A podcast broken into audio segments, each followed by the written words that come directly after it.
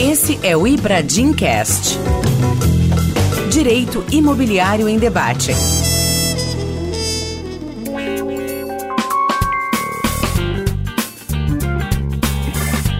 Olá, esse é o Ibradim Cast, o podcast do Ibradim. Eu sou Livar Vital e estou de novo com vocês para tratar de mais um tema, um tema extremamente palpitante. Hoje o nosso foco é em processo civil, obviamente ligado ao nosso direito imobiliário, e temos aqui dois grandes especialistas na matéria para falar sobre fraude à execução em aquisição imobiliária. Estamos aqui com o nosso querido Carlos Gabriel Feijó de Lima, que é advogado, membro do Ibradim, secretário-geral da Comissão Especial de Direito Urbanístico e Imobiliário da OAB-RJ, vice-presidente da Comissão de Direito Imobiliário do IAB, Instituto dos Advogados do Brasil, e é professor convidado dos programas de pós-graduação da UERJ e da Cândido Mendes. Além dele, nosso querido José Carlos Batista Poli, advogado, membro da Comissão de Contencioso Imobiliário do nosso Instituto Ibradim e professor de Direito Processual Civil da USP. Primeiro, Feijó, Feijó, é um prazer tê-lo conosco nesse bate-papo. Fala, Livar, tudo bem? Prazer é meu. Vamos debater esse tema que é muito interessante. Eu tenho certeza que vai ser muito frutífero para todos. Zé Poli, meu grande amigo, professor de sempre, um prazer tê-lo aqui. Prazer é meu, Livar. Realmente é muito bom estar com você e o Feijó nessa oportunidade para a gente debater um tanto a respeito de fraude de execução, que realmente é tema dos que mais traz no dia a dia da advocatícia questões. Então a gente vai tentar destrinchar um pouquinho disso aí com esse nosso bate-papo.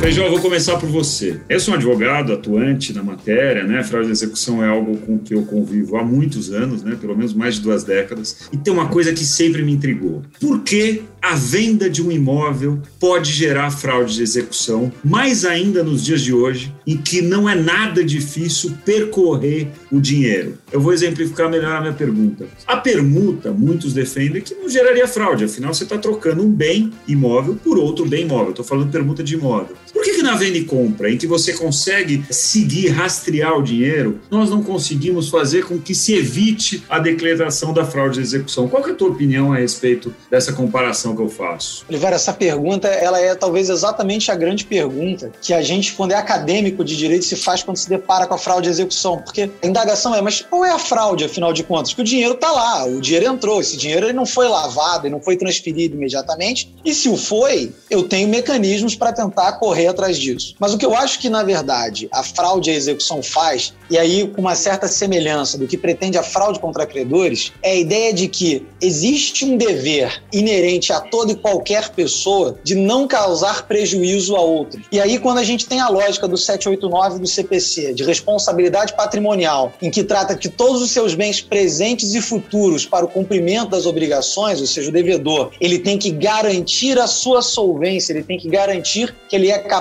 de fazer frente a qualquer dívida, qualquer mecanismo que esse devedor se utilize que possa facilitar não ser solvente, ou seja, que possa facilitar não cumprir aquela obrigação é automaticamente coibido pela legislação. E aí a fraude à execução, quando a gente trata de bens imóveis, ela parte de uma premissa, que eu também acho um pouco demodê, de que executar um bem imóvel é mais fácil do que você perseguir o dinheiro. E de fato, se a gente parar para pensar, o dinheiro uma vez sacado e utilizado não é mais resgatável. Ao passo que o imóvel, eu ainda terei os mecanismos, o juiz ainda tem os mecanismos para buscar aquele patrimônio, seja tornando aquele bem disponível por meio de uma cautelar, a depender da circunstância, ou então reconhecendo a ineficácia daquela operação de alienação e garantindo a satisfação do crédito. Então, na minha visão, e até acho legal ouvir o Poli sobre isso pela experiência dele, me parece que a fraude de execução ela ainda faz muito eco, exatamente pela ideia de que existe um dever intrínseco a tudo e a todos de garantir o adimplemento das suas obrigações, e isso para mim está muito bem traduzido no 789 no CPC. E pegando esse gancho do que o Feijó muito bem colocou, eu só teria a acrescentar um aspecto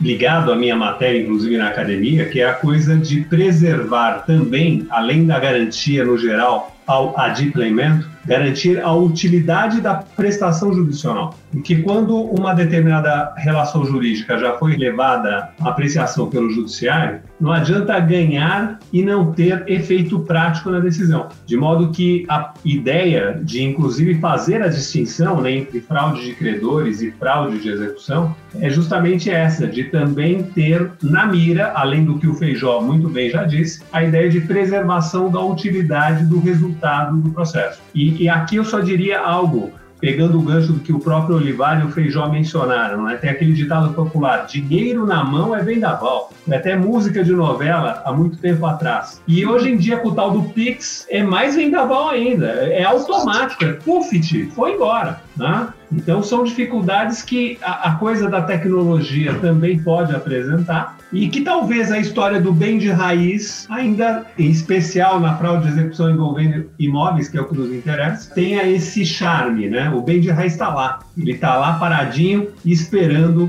as providências que serão tomadas pelo judiciário. Muito bem. É nessa linha de fraude de execução, extensão de estudo, né? Se a gente puder resumir bastante, a fraude de execução é caracterizada quando alienação do bem imóvel com mais dívidas cobradas do que patrimônio suficiente para garantir aquelas dívidas, né? Fazendo um grande resumo. Mas para você estudar e chegar à conclusão de que, um, não há dívidas, ou se há, qual o tamanho dessa dívida para poder cotejá-la com o tamanho do patrimônio, para saber se você estará adquirindo sem configurar a fraude de execução, nós não temos né, um regramento claro, legislativo, do que, que deve ser estudado. Pelo contrário, isso é uma construção jurisprudencial e doutrinária. Algumas perguntas ficam. Se eu estiver adquirindo um imóvel da pessoa física, teria eu que analisar as pessoas jurídicas das quais essa pessoa física física é sócia e vice-versa, se eu for adquirindo uma pessoa jurídica, preciso descer, entre aspas, aos seus sócios para analisar as dívidas. Além disso, quais os tipos de mecanismos que eu devo buscar para fazer esse estudo? As certidões de praxe, como costumamos chamar, seriam suficientes? Né? Hoje em dia, com a evolução das mídias sociais, em tese,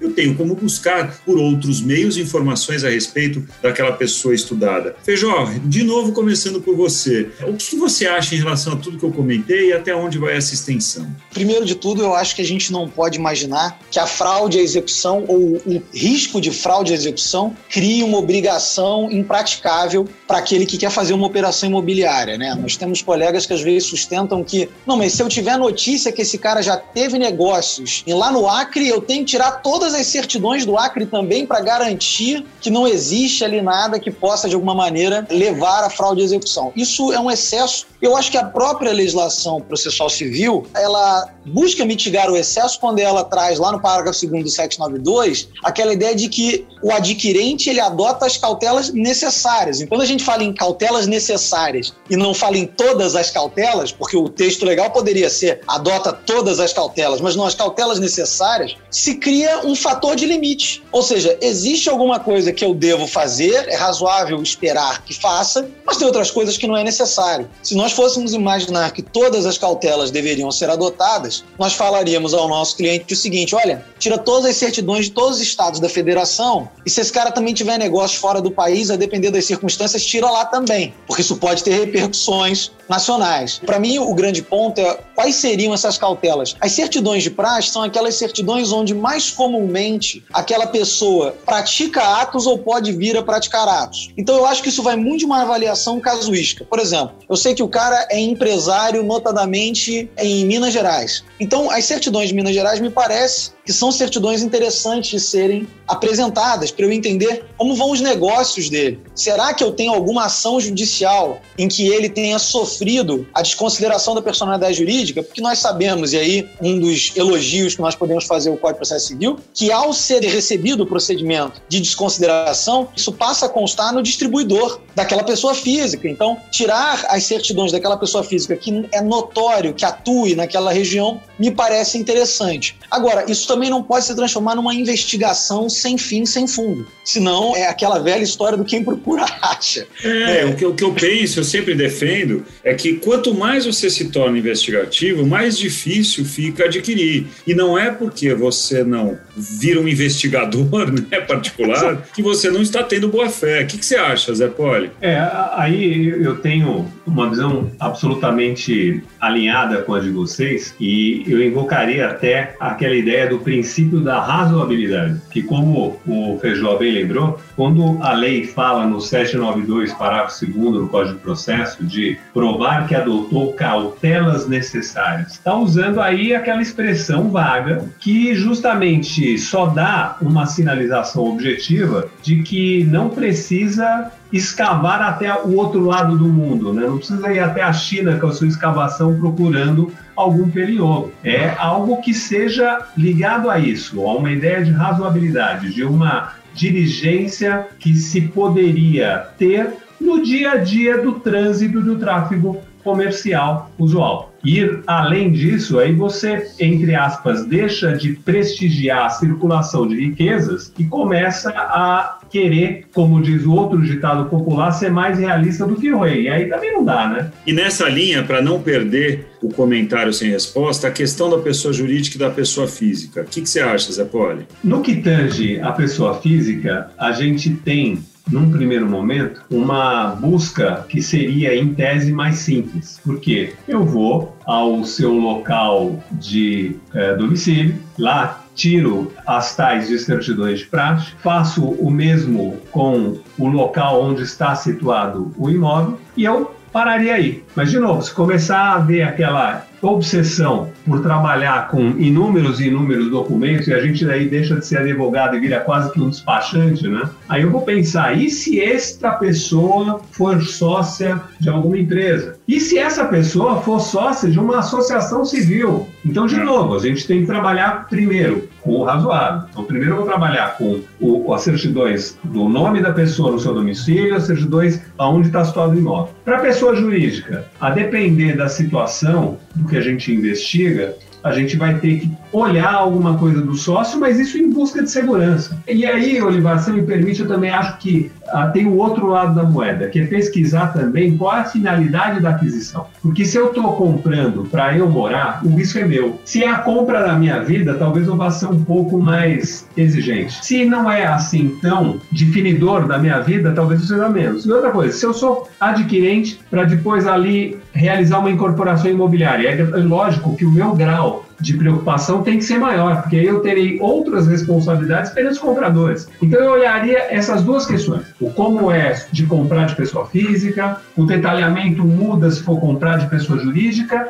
e eu preciso pensar na finalidade da compra. A depender dessa finalidade, também muda o alcance do que eu vou exigir. Não, e eu queria que você acrescentasse, levando em conta também a questão da desconsideração da personalidade jurídica e da exigência da informação no chamado distribuidor, especialmente com a lei da liberdade econômica. Então, eu queria que você acrescentasse isso, levando em conta também esse item. Exatamente. E só fazer um adendo da questão do custo que isso tudo tem. Não só do custo operacional, mas do custo pecuniário, do dinheiro que se gasta nessas investigações. Né? A gente, quando faz operações, por exemplo, com terrenistas, nós temos diligências que você vai gastar mais de 30 mil, 40 mil reais fazendo pesquisa. E eu vou até usar uma frase do Puoli num outro encontro que nós tivemos, que foi o seguinte: e mesmo assim não dá para dar a garantia ao cliente, a operação não está blindada. Pode ser que exista ali uma determinada circunstância em que o juiz, naquele caso concreto, reconheça isso. Trazendo a questão da desconsideração da personalidade jurídica e a lei de liberdade econômica, a lei de liberdade econômica ela trouxe uma alteração significativa no Código Civil e ainda bem que o fez, em determinar os limites materiais da desconsideração da personalidade jurídica. E é muito importante que as pessoas entendam que a desconsideração da, da personalidade jurídica, ela não automaticamente induz a fraude à execução, mesmo diante do cenário de desconsideração, ou seja, feito o incidente adequadamente, vislumbrou-se lá as hipóteses do artigo 50,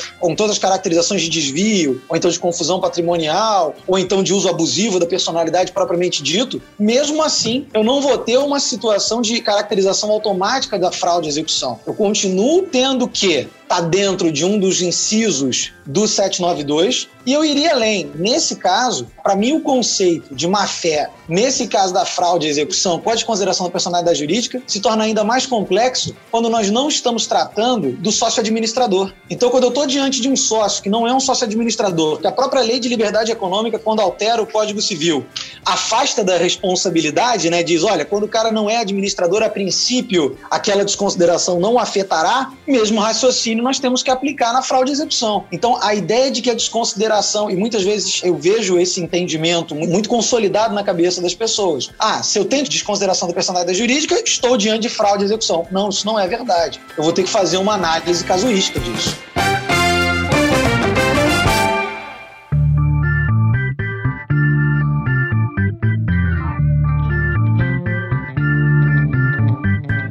Nós tivemos mais recentemente, em 2015, a promulgação da Lei 13.097, que trata da, entre aspas, concentração dos atos na matrícula. Especialmente seu artigo 54, em seus incisos, trazem aí os quatro incisos, né, a possibilidade de que o credor carregue para a matrícula. Na verdade, é uma consolidação de muito do que já havia na legislação brasileira, mas de carregar para a matrícula do devedor informações a respeito das medidas que vêm sendo tomadas, de cobrança desse crédito ou até do que se acredita ser um crédito, né? muitas vezes ainda está em processo de conhecimento a medida judicial, mas carregar essa informação para a matrícula. E aí, segundo o mesmo sistema dessa lei, o adquirente teria que tão somente obter a certidão atualizada da matrícula e, não havendo nenhuma das informações contidas dos incisos 1 a 4, a aquisição seria de boa-fé e, portanto, inidiria a alegação de fraude de execução. Óbvio que a mesma lei traz algumas exceções, e além da lei trazer exceções, nós temos, por exemplo, a questão questão da certidão da dívida ativa do Código Tributário Nacional. Mas a regra é que o credor, estudando a matrícula, teria segurança em relação à fraude de execução. O credor, inclusive,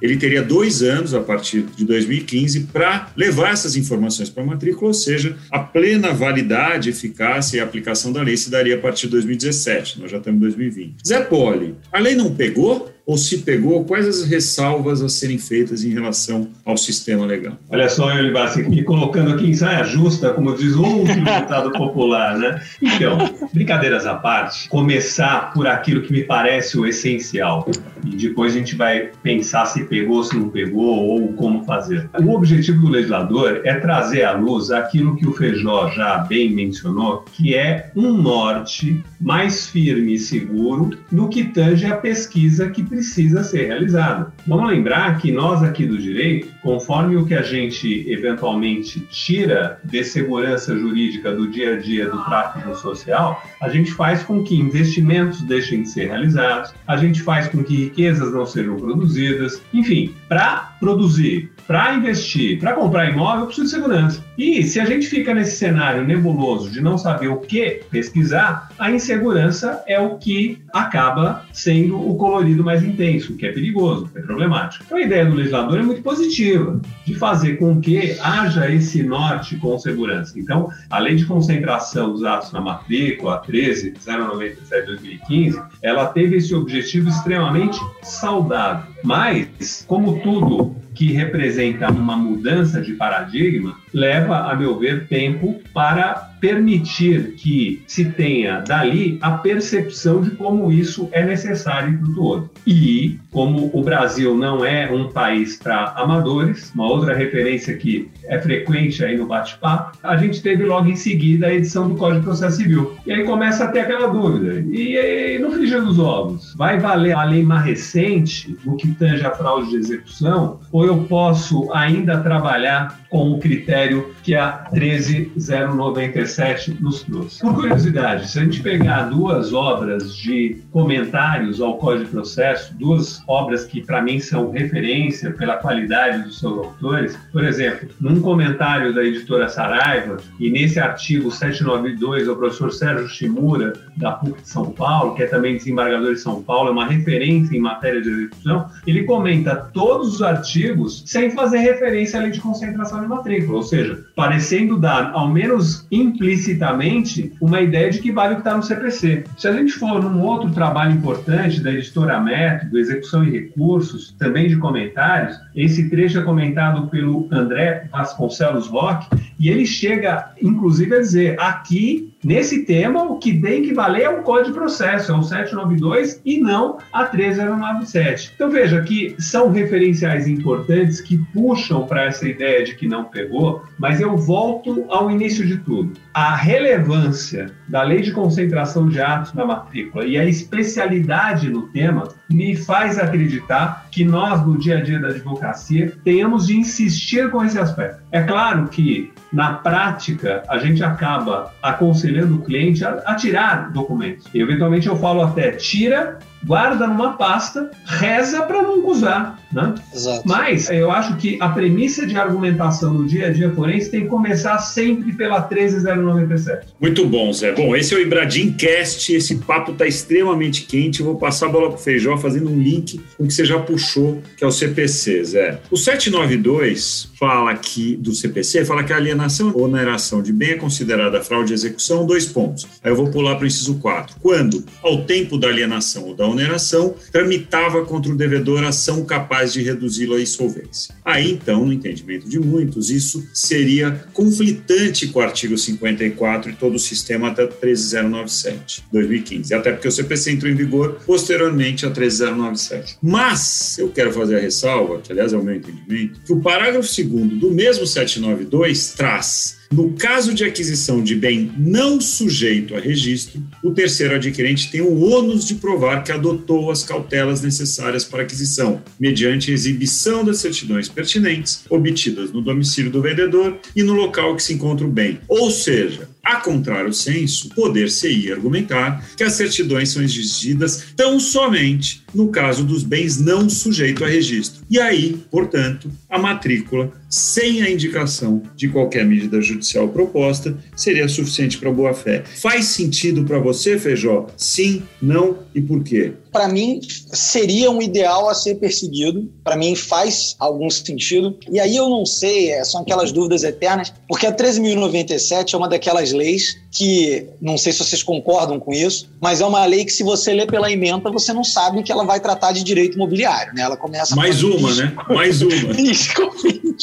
Seja o que foi no meio dela, surge uma questão. Então, uma daquelas o leis que me aprovou é jabuti, O nome disso é jabuti. Exatamente. É um jabuti daquele deles especiais. E no parágrafo único do 54, para mim tem uma pegadinha e que eu sempre me debruço muito sobre ele, que é o seguinte: não poderão ser opostas situações jurídicas não constantes da matrícula do registro de imóveis, inclusive para de evicção, ao terceiro, e aí é que vem a pegadinha para mim, de boa fé. Então a própria 13.097, na redação dela, ela dá a entender que existe um terceiro de má fé, existe um personagem que não é o terceiro de boa fé, que não vai estar agraciado pela hipótese do parágrafo único. E daí, para mim, a 13.097, ela, em função dessa redação, abre espaço para se tornar insuficiente. Porque existe então uma discussão antes da aplicação da 13.097, que é descobrir se eu estou diante do terceiro de boa-fé ou não. Aí é claro, vamos entrar na polêmica do quem é esse terceiro de boa-fé e quais são as características que vão delimitá-lo, que vão desenhá-lo. Mas em função disso, para mim a 13.097 ela não é suficiente para resolver o problema. Se o texto da lei tivesse falado, inclusive para de evicção, ao terceiro que adquirir, aí ela estaria realmente trazendo e aí discordando dos colegas e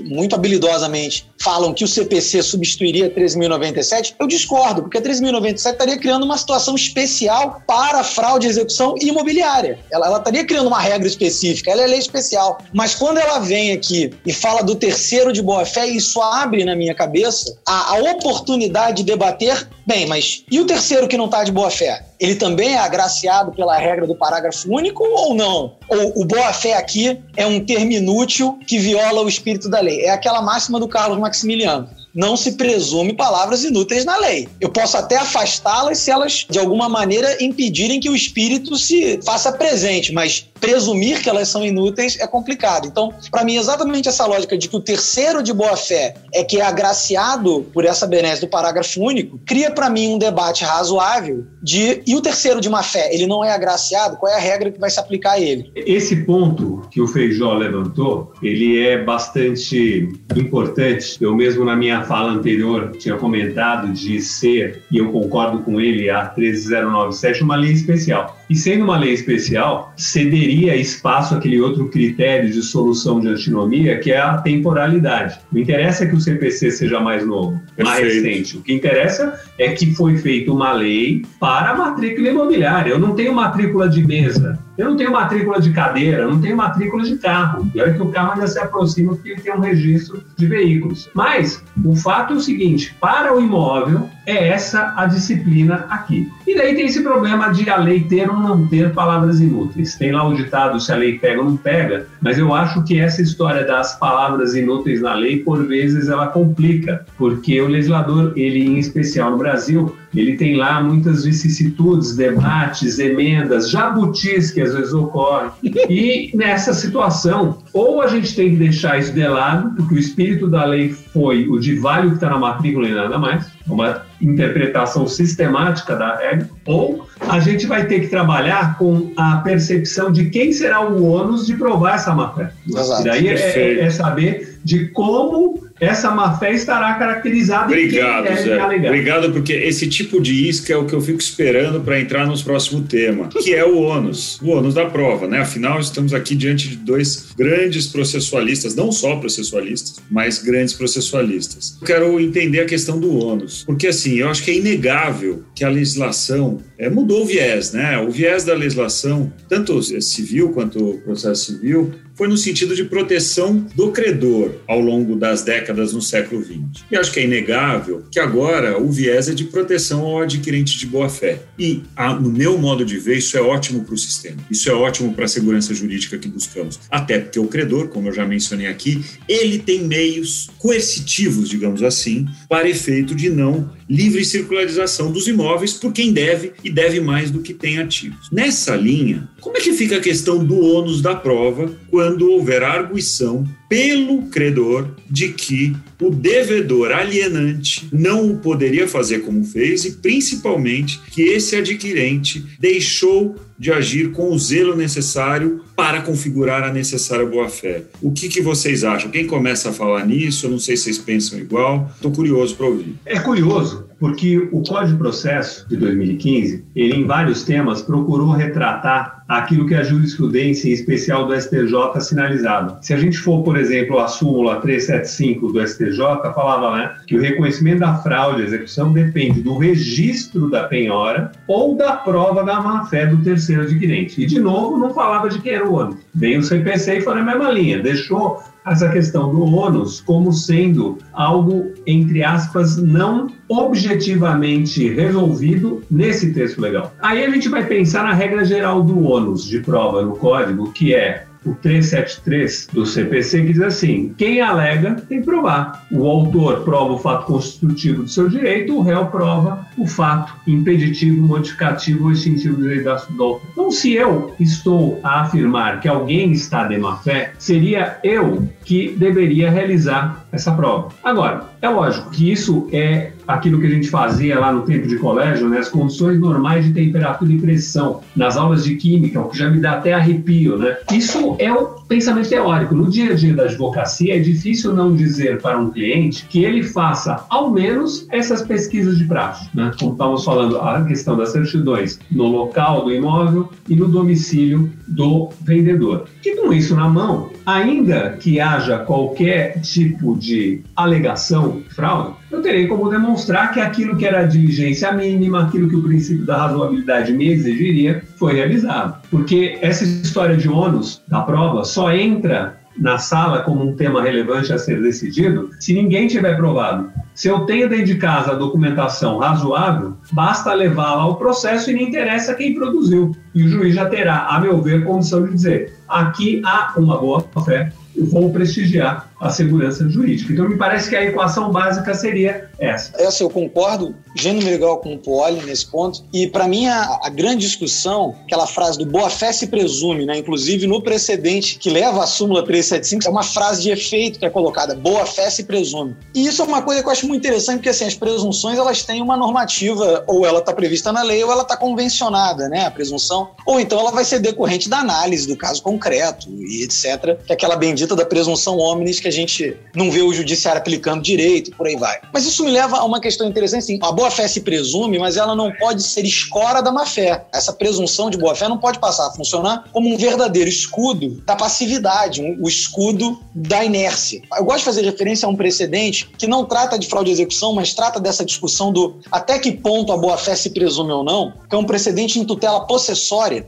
em que o, o, a discussão que se tinha era a seguinte: a ignorância acerca do vício que inquina aquela posse pode ser utilizada como argumento de boa-fé, ou seja, está de boa-fé aquele que adquire a posse e sequer toma qualquer cuidado para tomar conhecimento, e que é fato notório de que ele não tinha o conhecimento, ou seja, estar de boa fé nesse caso é não saber ou é fazer o possível para saber. E o entendimento do STJ foi que a boa fé ela não é a inércia, a boa fé ela não é a passividade, a boa fé ela na verdade é uma ação, é buscar saber. É claro, buscar saber, como o Poli muito bem colocou, dentro de uma razoabilidade, dentro daquilo que se pode esperar do tipo de operação, de com quem se está negociando. E aí eu tenho uma visão que eu quero assim transmitir, que é a seguinte: o ônus da prova, a princípio, pertence a quem alega fraude. É verdade, eu concordo com isso. Mas, se eu tenho uma presunção que nós estamos conversando aqui que não pode ser usada como a escora da má-fé e que é possível até sistematicamente exigir que o adquirente busque informações, se nós fizermos uma leitura analógica do parágrafo 2 do 792,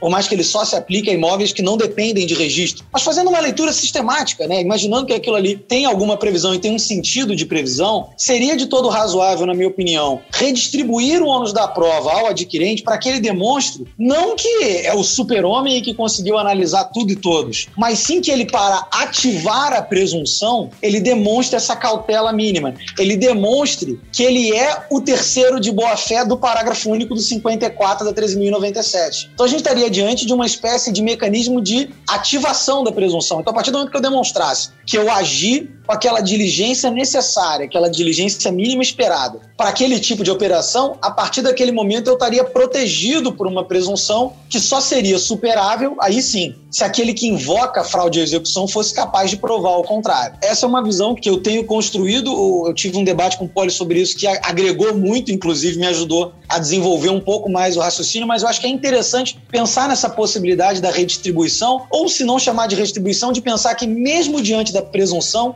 é importante que o adquirente demonstre que agiu com cautela, que agiu com diligência. Até o Feijó comentou de um debate que tivemos, inclusive na própria comissão do nosso querido Ibradim de Contencioso Imobiliário, né, recentemente, em que ele, Feijó, fez uma maravilhosa exposição sobre esse tema de fraude de execução. E a gente ficou enroscado, né, Feijó, nesse ponto, porque eu, eu tenho muito receio com essa teoria de distribuição dinâmica do ônus da prova, que é o parágrafo primeiro lá do artigo 373 do CPC. E isso me faz ter calafrios porque é uma regra do jogo que só é estabelecida depois do jogo iniciado. E isso é coisa que, dentro do que a gente está conversando muito aqui hoje, no sentido de buscar maior segurança jurídica no tráfico comercial, especial com imóveis, é algo problemático. Tenho até artigo a esse respeito escrito, não para fraude, mas no geral do 373, parágrafo 1. Mas eu diria que talvez a coisa possa até ser resolvida com um esquema que seria mais ou menos o seguinte: aquele que é interessado em buscar e trazer o imóvel para responsabilização afirma, isso é fraude. E aí eu que estou do lado de lá da mesa, eu digo falo, mas eu estou de boa fé.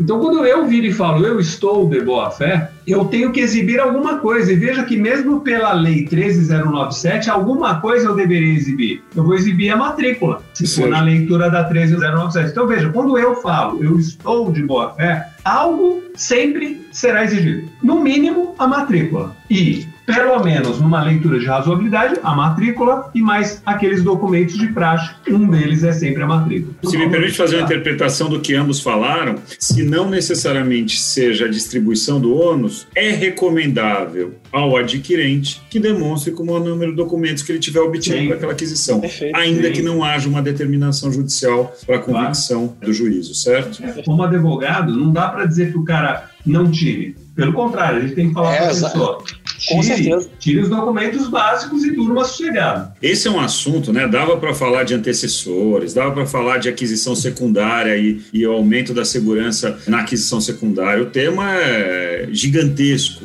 e acho que por isso tão apaixonante. Ibradicas.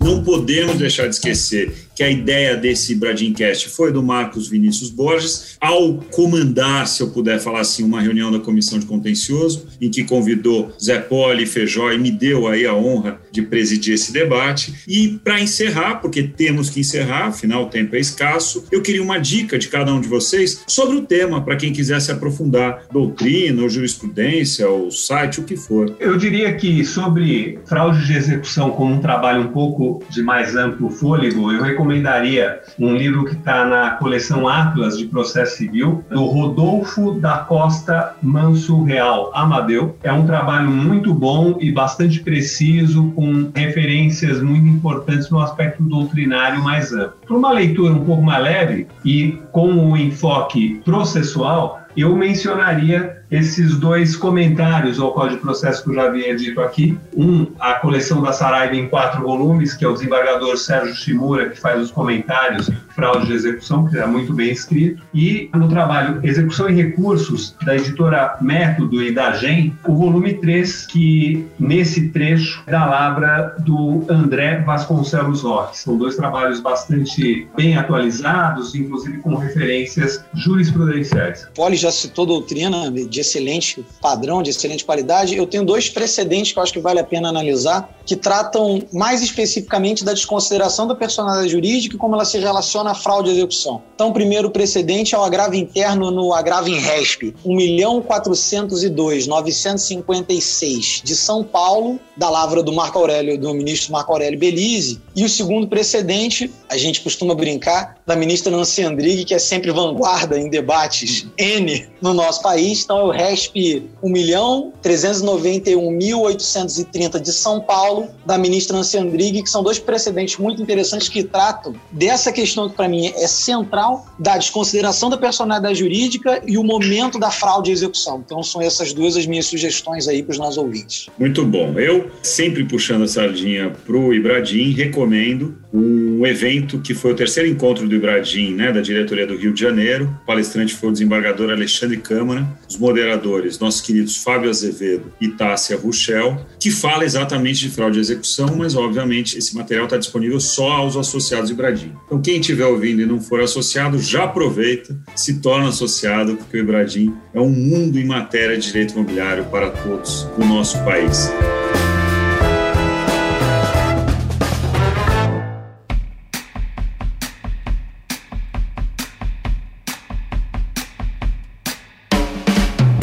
Zé Poli, Carlos Feijó, um prazer tê-los aqui. Vocês sabem aí o, o, carinho que eu tenho por vocês, o prazer que eu tenho de compartilhar um pouquinho da nossa vida profissional nos nossos encontros do Ibradim. Zé Poli, por favor, despeça-se e desde já, em nome do Instituto, eu agradeço tudo que você tem feito conosco. Na realidade, o um agradecimento quem tem que fazer sou eu, Olivar. Realmente um prazer e a honra enorme. Agradeço ao Ibradim, a você que mediou e também conduziu esse nosso evento, ao Marcos Borges, que idealizou esse encontro, e agradecimento especial ao Feijó, que sempre tem aí considerações muito precisas e que tanto contribui para uma meditação nossa, uma revisitação aos temas. Enfim, é um prazer estar com os associados e todos aqueles que irão nos ouvir. Obrigado e é enorme a honra de estar com vocês. Contigo, Feijó. Bom, Olivar, eu só posso agradecer, é uma honra. O Ibradim, é, e aí já falo a todos os ouvintes que não sejam do Ibradim, participem, porque além de acrescentar ao nosso universo técnico, ao nosso universo acadêmico, nós conhecemos pessoas assim fantásticas como você, como o Puoli, como o Marcos, que viabilizaram um debate tão frutífero quanto esse. E eu espero, me coloco aqui à disposição para quaisquer outras questões que o Ibradim me desafia a participar. Muito obrigado. Maravilha, esse foi o Ibradim Cast. Espero que vocês tenham gostado. Nos acompanhem,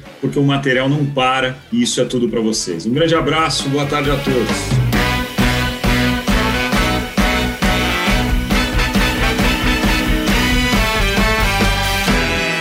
Esse foi o Ibradim Cast. Nos siga no LinkedIn, Facebook e Instagram e fique ligado nos nossos próximos episódios. Este podcast foi editado pela Maremoto.